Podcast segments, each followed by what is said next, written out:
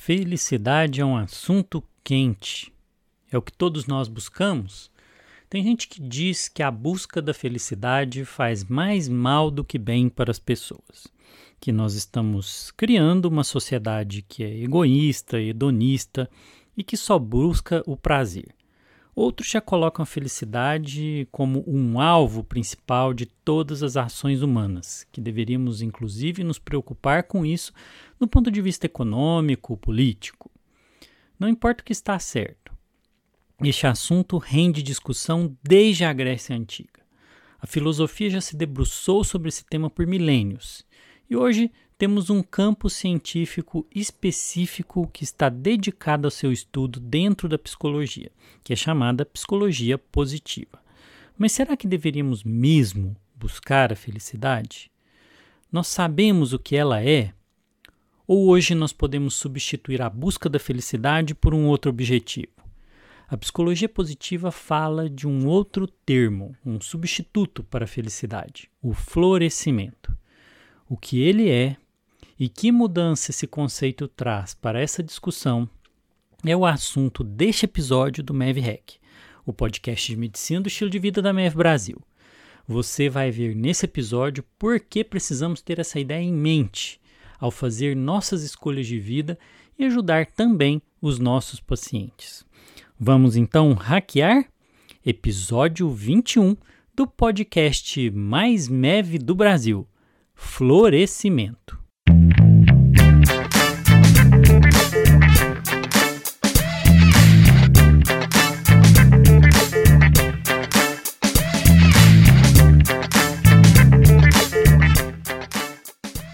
Seja bem-vindo, bem-vinda a mais um episódio do MEV Rec.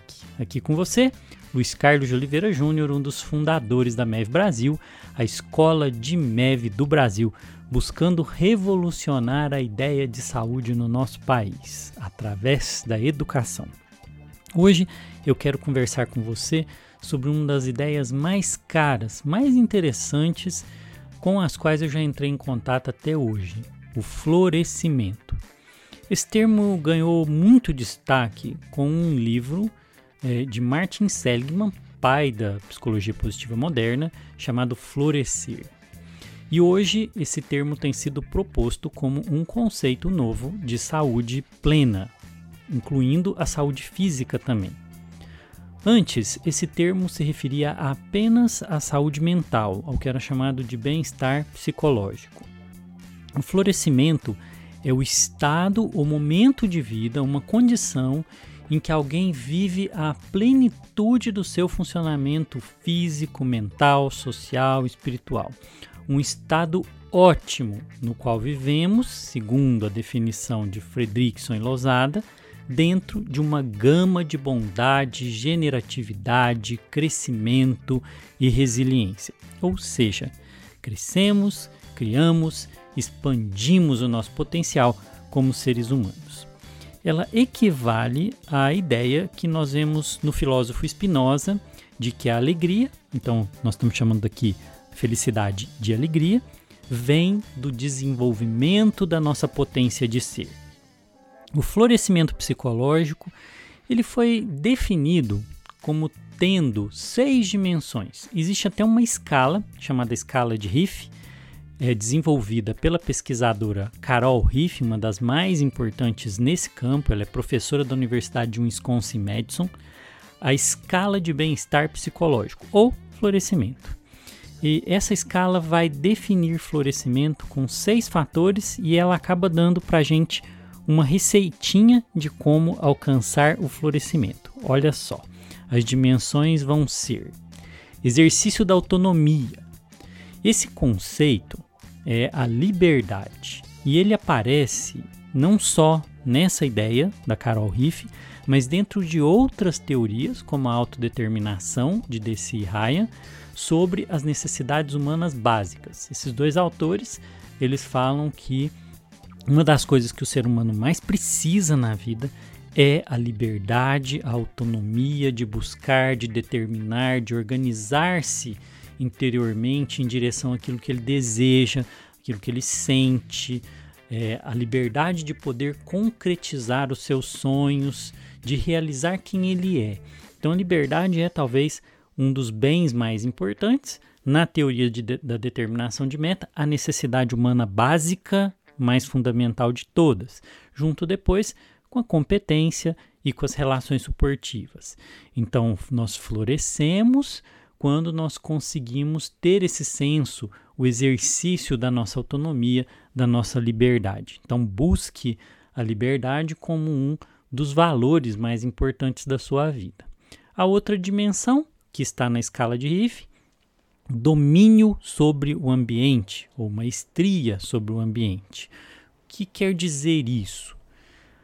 Florescemos quando nós conseguimos organizar o ambiente em torno de nós, então o espaço, as pessoas, os meios, os recursos para alcançar aquilo que nós entendemos como bom na vida. Tem a ver com a possibilidade de criar oportunidades a partir do ambiente em que nós vivemos, de forma que possamos é, viver esses nossos valores pessoais.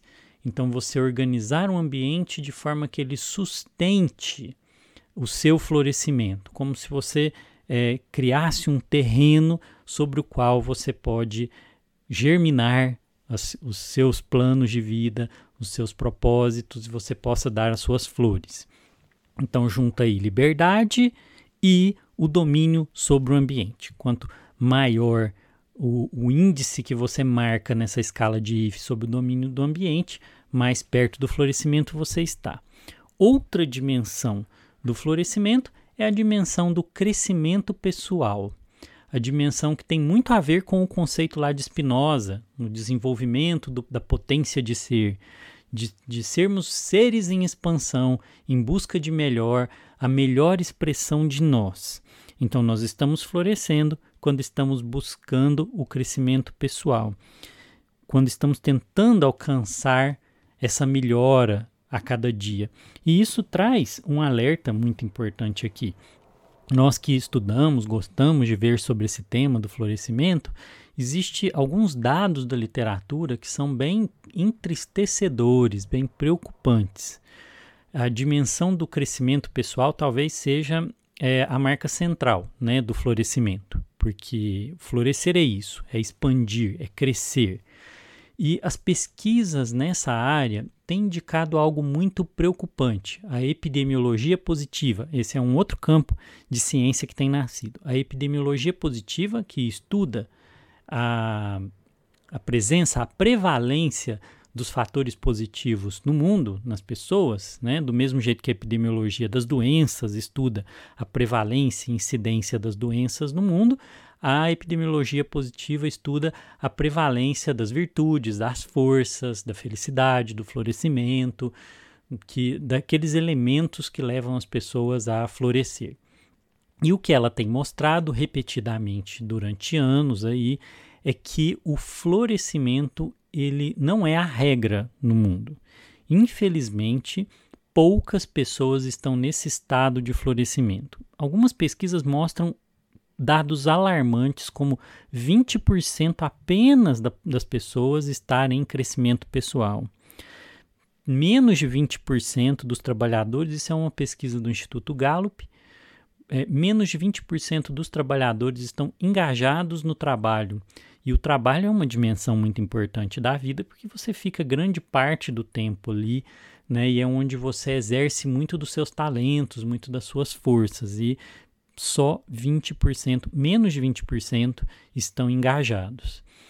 A outra dimensão é a dos relacionamentos positivos, né? Aqui quando nós estamos falando de algo muito caro na MEV, que são das conexões sociais, quando nós conseguimos engajar outras pessoas, nos envolver em relacionamentos afetivos, estabelecer laços de cooperação, é, e nos preocupar com o bem-estar e o crescimento do outro, né? Como a outra pessoa também está crescendo. Então você vê que o florescimento ele depende de você ter a liberdade e o desejo de crescimento pessoal, a organização do ambiente em torno de você, mas também dos relacionamentos, porque as pessoas nos ajudam também a expressar o melhor de nós, a, elas, elas pedem de nós né, um, o exercício dos nossos talentos, das nossas forças, das nossas virtudes. Isso lembra que existe uma dimensão ética. A gente vai discutir isso um pouquinho mais à frente, de que a felicidade ela nunca é uma, um conceito vivido individualmente. Existe uma, uma dimensão ética no sentido de que você exerce forças e virtudes e floresce pensando no bem do conjunto humano. Nós crescemos junto com os outros.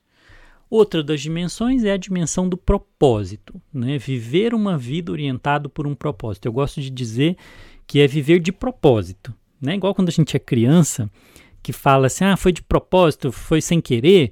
A gente não pode viver sem querer. Nós temos que viver de propósito. As nossas ações, as nossas escolhas, o que nós fazemos, tem como propósito o crescimento uma meta de valores pessoais que vão dar sentido à vida. Né? Isso contribui de forma poderosa para a dimensão do bem-estar.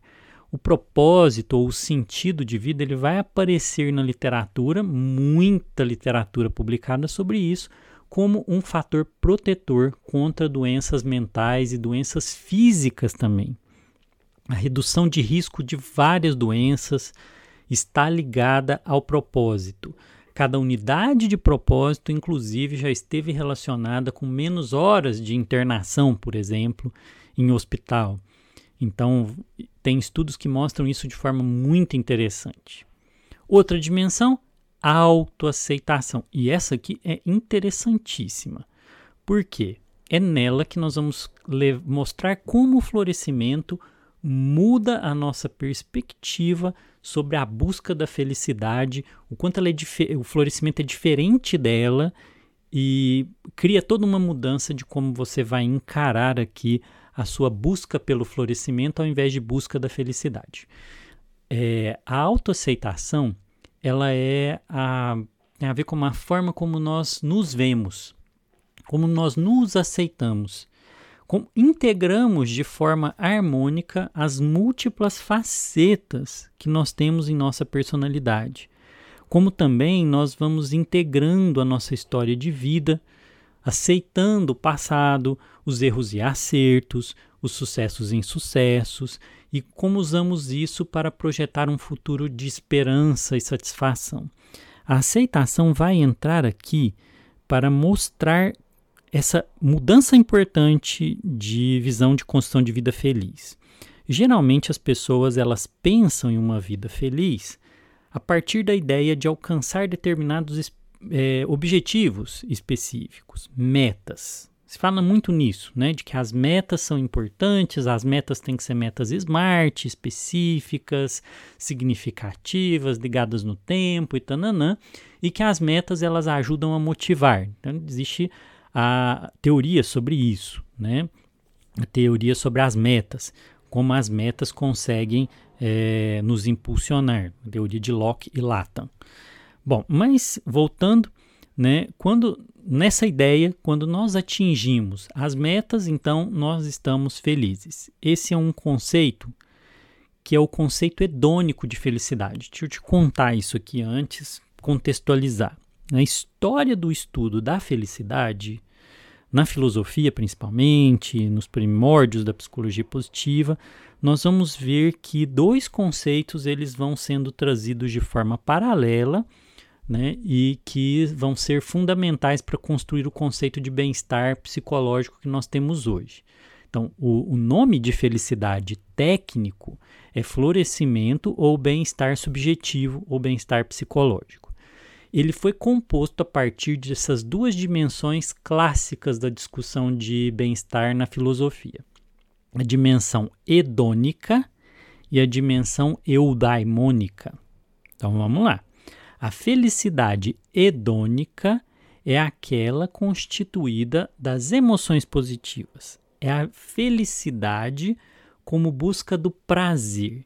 Essa ela é muito criticada hoje né, se discutir se a gente deve ficar buscando prazer o tempo inteiro, claro que não existe.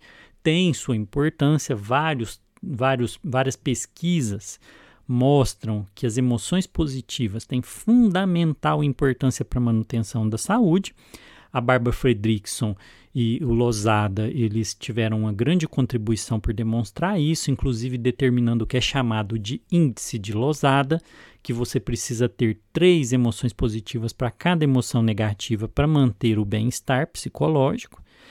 Mas existem aí outras dimensões de, do florescimento que são importantes. As emoções positivas, sem dúvida nenhuma, contribuem mesmo para a boa saúde. E até existem mecanismos que são propostos, tem a ver com a regulação do sistema nervoso autônomo, principalmente a função do nervo vago.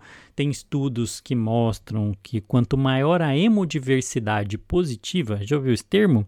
Hemodiversidade como biodiversidade, a hemodiversidade é a diversidade de emoções que você tem durante o dia. Então, quando você tem mais emoções positivas, você tem inclusive menos fatores inflamatórios no sangue, menor, menos fatores de coagulação, e a gente sabe que é, fibrinogênio, fatores de coagulação estão relacionados a eventos tromboembólicos e é, doenças cardiovasculares. Então, isso é reduzido quando eu tenho mais emoções positivas na vida. Então, as emoções positivas influenciam a nossa saúde de forma determinante. Existe a outra dimensão, que é a dimensão eudaimônica. Né? A dimensão eudaimônica tem a ver com sentido, virtudes, propósitos. Isso aqui é uma dimensão muito bem descrita, a visão muito bem descrita por Aristóteles. Aristóteles desenvolve essa ideia da eudaimônia, de você é, ter uma, uma felicidade pela, pelo exercício da virtude, de repetir o bem, uma dimensão ética. Hoje, nós entendemos o quê? Que o bem-estar subjetivo ele tem que ser uma visão dos dois. Os dois têm que estar juntos, tanto a felicidade eudaimônica quanto a felicidade hedônica. Esse preconceito, de certa forma, com a felicidade hedônica tem a ver com uma interpretação errada da sua origem. Né? É, a felicidade hedônica está muito ligada ao epicurismo.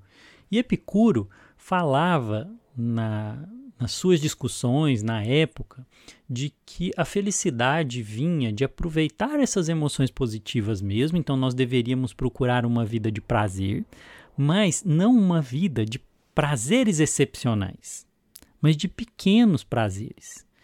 O que Epicuro estava dizendo com essa felicidade hedônica é que nós vamos ter felicidade verdadeira quando nós produzimos emoções positivas a partir de prazeres pequenos, como estar com amigos, então, conexões sociais, cercados das pessoas que nós amamos, fazendo refeições simples, pequenas atividades diárias, uma coisa muito mindfulness. Algo que hoje nós temos falado muito, a gente vê muito sendo falado isso, o comer mindfulness, o trabalhar mindfulness, o fazer atividade física mindfulness, o estar presente. E era isso que o Epicuro falava. Então, nessa dimensão, dessa perspectiva, a felicidade hedônica não é tão errada assim. Não é a busca do prazer, né, do prazer excepcional.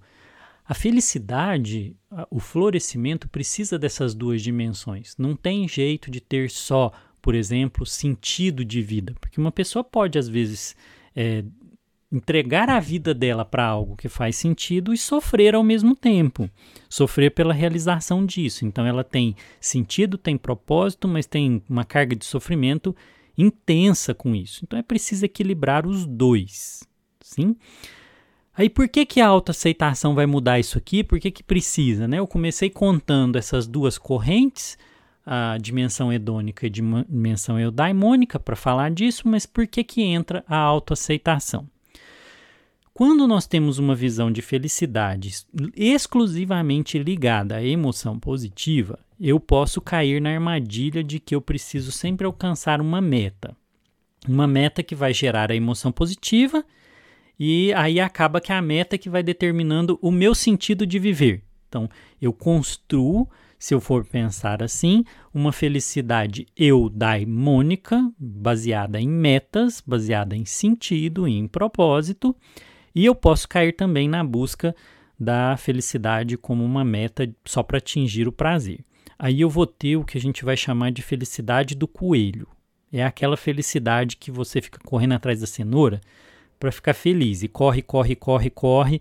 Aí às vezes você pega a cenoura e depois passa. Né? Existe o fenômeno da é, adaptação hedônica, um fenômeno bem estudado na psicologia positiva, que o prazer excepcional ele leva a uma acomodação da sensação de bem-estar e depois você tem que correr de novo atrás da cenoura, né? E aí acaba que você cria a raposa que passa a te perseguir, porque você vive com medo de não alcançar a meta, vive com medo de não alcançar esse momento de felicidade e acaba que você produz então uma corrida cuja soma vai ser zero. Você anula a felicidade de correr atrás da cenoura com o medo, a corrida da sua raposa. O florescimento ele vai mudar essa visão, porque o florescimento se torna a meta. Não pensa comigo. Você tem como objetivo na sua vida desenvolver o máximo do seu potencial como pessoa. Se essa é a meta, é alcançar o máximo do potencial como pessoa, você começa aceitando quem você é. Você não precisa de algo externo. Você precisa reconhecer quem você é como pessoa. Olhar a beleza das suas forças, das suas virtudes. Aqui a gente volta em Aristóteles. Né? Então você vê as suas forças pessoais e coloca elas no caminho da maior expressão delas, do desenvolvimento. Isso é que vai gerar o crescimento. Então o florescimento ele é focado para você primeiro olhar para as suas potências e colocar todas as suas metas orientadas por aí. Olha como muda a perspectiva. Num conceito de felicidade muito hedônico, em que eu preciso comprar uma casa para me sentir feliz, eu preciso comprar um carro para me sentir feliz, que é uma felicidade muito ligada ao consumo, nós mudamos e reorientamos a coisa fazendo o quê? A casa que eu preciso, a casa que eu quero, é uma casa que se torne um espaço, que se torne um ambiente para que eu atinja o meu potencial. Ela tem a minha cara, ela tem as minhas características.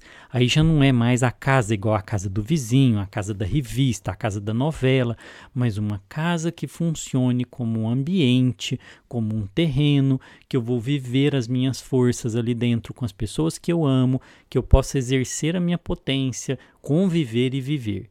Por que eu vou querer uma faculdade ou uma formação específica? Porque eu quero me desenvolver na minha potência profissional, expressar essa ação minha modificadora no mundo. Então eu vou escolher o curso, eu vou escolher a profissão é, por um único motivo, porque eu vou florescer, eu vou dar o meu melhor ali e vou alcançar o ápice do meu potencial dentro das minhas forças. Então, primeiro eu preciso olhar essas minhas forças e aceitar como eu sou e não me transformar em outra coisa, não me falsear para isso. Porque eu quero viajar todo ano. Tem gente que tem a meta de todos os anos viajar, viajar para algum lugar no exterior, no Brasil, porque eu quero colocar em potência a, esse meu desejo de curiosidade, de conhecer culturas. Então, o florescimento, ele não parte de algo fora de mim não parte de um referencial idealizado, ele parte da aceitação de quem eu sou, ele parte de algo dentro, de um mergulho em quem nós somos de melhor e do que podemos ser.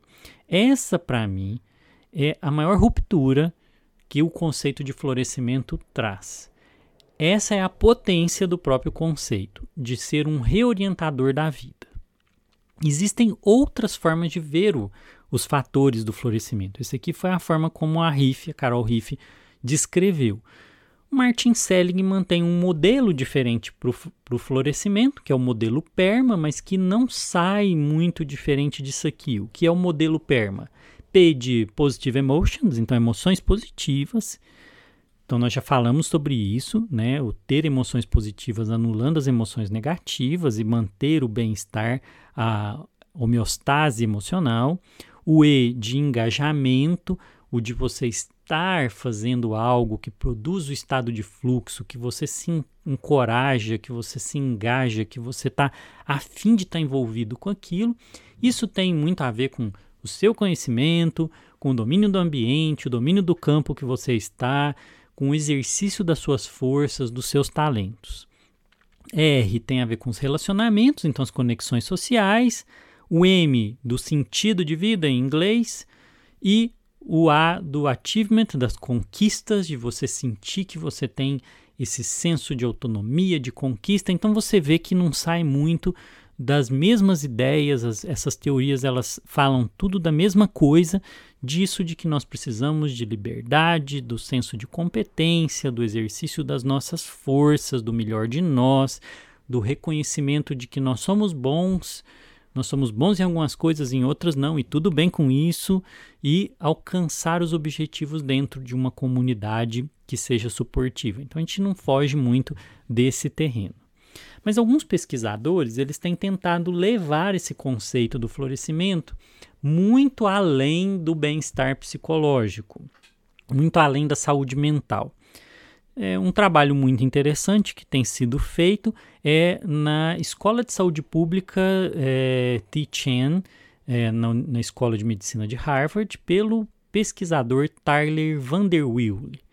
É, o Tyler ele tem trabalhado com um conceito de florescimento que inclui também o domínio da saúde física. Isso leva o florescimento para se tornar o conceito de saúde que nós poderíamos é, adotar. Ele dirige dessa forma, né, ele sugere que nós reorganizemos a prática que nós temos na saúde hoje. Muito alinhado com o que já Martin Seligman vem discutindo há alguns anos de criar um novo campo dentro da saúde, que é a medicina positiva.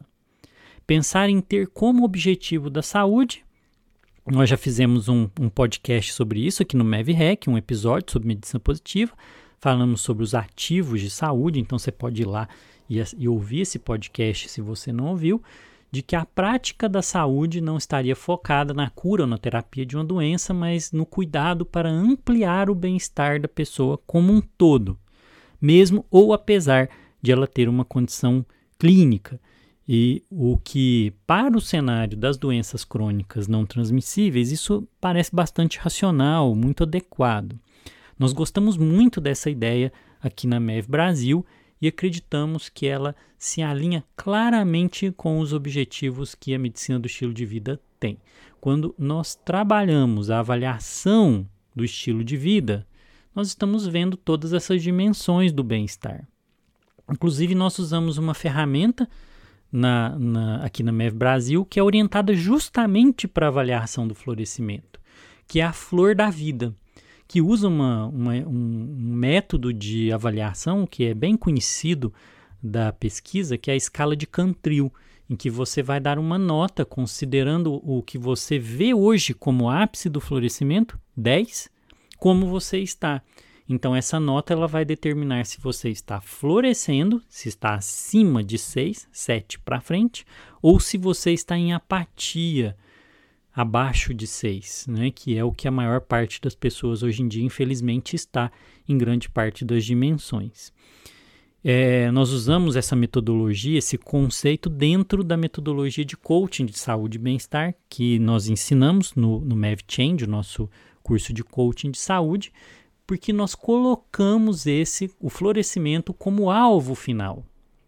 Não importa é, o que nós vamos escolher como objetivo do processo de coaching, nós temos que ter a visão que no final, no final, o que os nossos pacientes querem, desejam e eles precisam entender é que para todas as ações que nós estamos fazendo na vida, o nosso objetivo é alcançar o máximo de potencial naquele momento, para saúde, para relacionamentos, para todas as dimensões. Então nós colocamos como foco da metodologia de coaching, o MEV Freedom, que nós desenvolvemos, o florescimento. Esse é o, o final de tudo.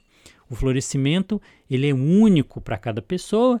Então, a gente sabe que no coaching quem determina a meta é o paciente, não é o profissional, mas a gente sabe que toda meta então está dirigida para o florescimento. Isso leva a pessoa a essa jornada de descobrir as suas forças, de descobrir os seus pontos fortes, de entender as suas potencialidades e de encontrar o caminho de expansão disso a partir da aceitação de como ele é, como ele está, de, de todo o bem que ele tem.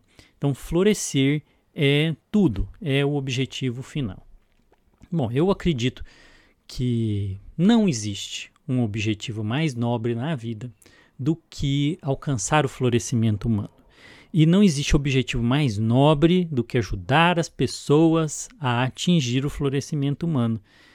É, eu acredito que essa é a nossa missão, é a missão que nós escolhemos aqui na MEV Brasil e acreditamos que é o chamado de todos aqueles que têm se envolvido nesse movimento lindo que é a medicina do estilo de vida em todo o mundo. A, a tribo da medicina do estilo de vida, como nós chamamos, é a tribo daqueles que querem ver o mundo florescer. Então vamos lá, vamos colocar as nossas forças em ação, vamos fazer florescer esse movimento, florescer essa comunidade. Quer ajudar as pessoas que você ama a florescerem também? Vamos espalhar esse conhecimento para quem precisa. Compartilhe esse episódio com alguém que você ama, que você acha que precisa pensar sobre isso, reorientar os seus sentidos de vida, entender que a vida tem que ser uma corrida para o florescimento e não por coisas, não pela cenoura, mas pela graça de estar vivo e correndo, né? E não correndo da raposa, correndo para a cenoura. Uma cenoura que quando chega, você se não tem sentido para ela, você acaba continuando vazio de novo. Esse foi mais um episódio do MEV Hack, o podcast mais MEV do Brasil patrocinado aqui pela MEV Brasil, a escola de MEV. E até a próxima. E lembre-se sempre, MEV-se.